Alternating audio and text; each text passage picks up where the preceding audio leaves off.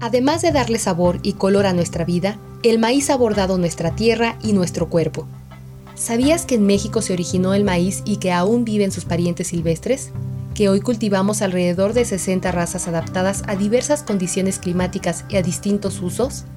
La Conavio te invita a visitar su nueva página Razas de Maíz de México, razas que enriquecen nuestra cultura y gastronomía.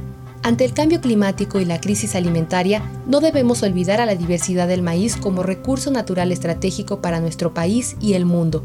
www.biodiversidad.gov.mx